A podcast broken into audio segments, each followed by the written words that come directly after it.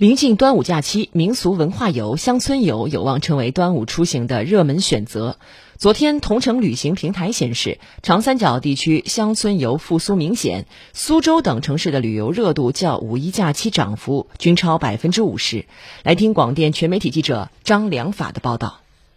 最近，在抖音热门视频里，吴中区横进街道零度暖村的粉红色小火车穿越树林和花海，仿佛通往童话世界。吸引来自苏州及周边城市的年轻人纷纷前往打卡。零度暖村诗酒田园文化馆玲珑香学研究院院长高云：乘着小火车穿过花海吧，也就是一味农村的那种自然田园风光。然后我们里边有古建啊、民宿啊，可以坐着品茶啊，了解一些非遗工坊啊。共享的周边的，包括网红咖啡啊，还有我们横津的这里出稻米的嘛，家家都在做端午的粽子，还有一些农家的一些小菜啊，萝卜丝饼啊，就是农家的特色的。据了解，零度暖村是同程旅行打造的一站式乡野度假目的地，同时也是同程旅行赋能乡村振兴的首个样板项目。去年十一假期，零度暖村首期开幕就登上了抖音热榜。在二零二一海南国际文创周上，零度暖村获评乡村振兴创新示范村，并登上二零二一中国乡创地图。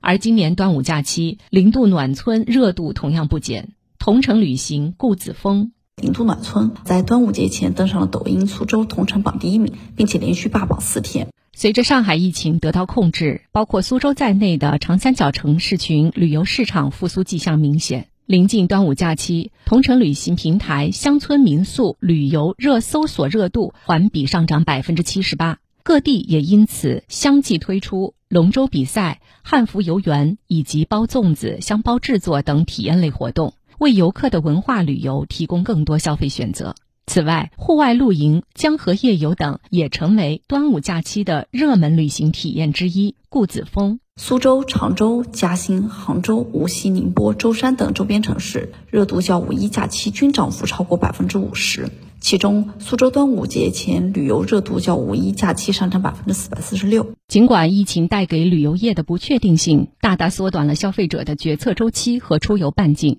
但是从近期酒店预售交易额最高的目的地来看，三亚、杭州、湖州、苏州、宁波分列前五名。携程公关部经理杨展望。高新酒店预售高峰期的提前到来呢，主要是有两个方面的原因。一方面呢，是跟去年端午相比，今年这个高新酒店的预售套餐啊，价格进一步的下降，由此形成了这个价格洼地，吸引了消费者提前抢购。而另一方面呢，过去两年呢，我们携程也是通过 BOSS 直播以及一系列这个营销活动呢，让用户建立起了这个囤酒店的消费习惯，像过期可以退、无损可以退、随时可以退等等一些消费保障呢，提高了消费体验，进一步强化了囤酒店的这个消费安全感。